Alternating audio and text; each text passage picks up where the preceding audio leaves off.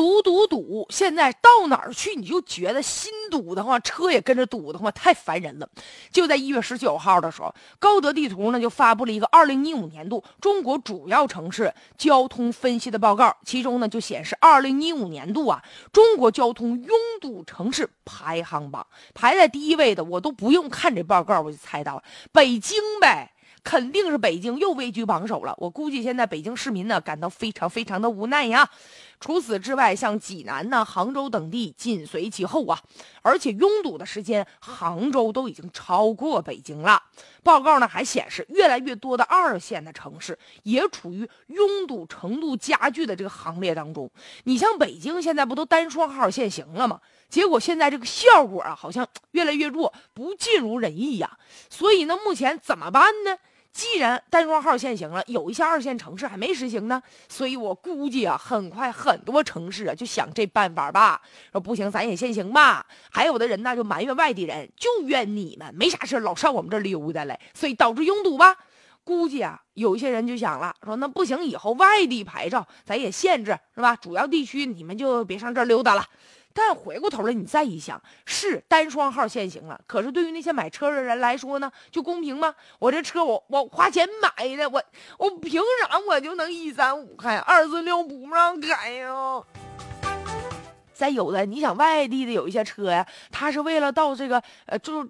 中心的城市啊，他是为了给你送一些东西呀，所以你不让他这个流通，不让他开了，这不加大了物流的成本了吗？而且呀，现在就光堵咋办呢？其实你光限制车辆通行，这不是一个最好的办法。现在这个报告呢还显示了，说每年的十月份到十二月份，那是最堵的时候。为啥呢？因为这个时候南方啊经常出现雾大雾的天气，北方呢就冰雪天那道路上呲溜呲溜滑的，谁敢？开呀，所以这样一来，还赶上这几个月，有的时候吧，就到这个年终岁尾了，各地城市交通修缮呐，开始翻新呐，那道路啊就开花了，修马路，你说这加上以后能不堵吗？再者，你像重庆，现在呢就是失衡，啥意思？老百姓呢，大多数基本上居住在这个东城，写字楼、办公区，它就在西城，所以每天老百姓不得不穿梭于城市来通勤。你这样一来，它能不堵吗？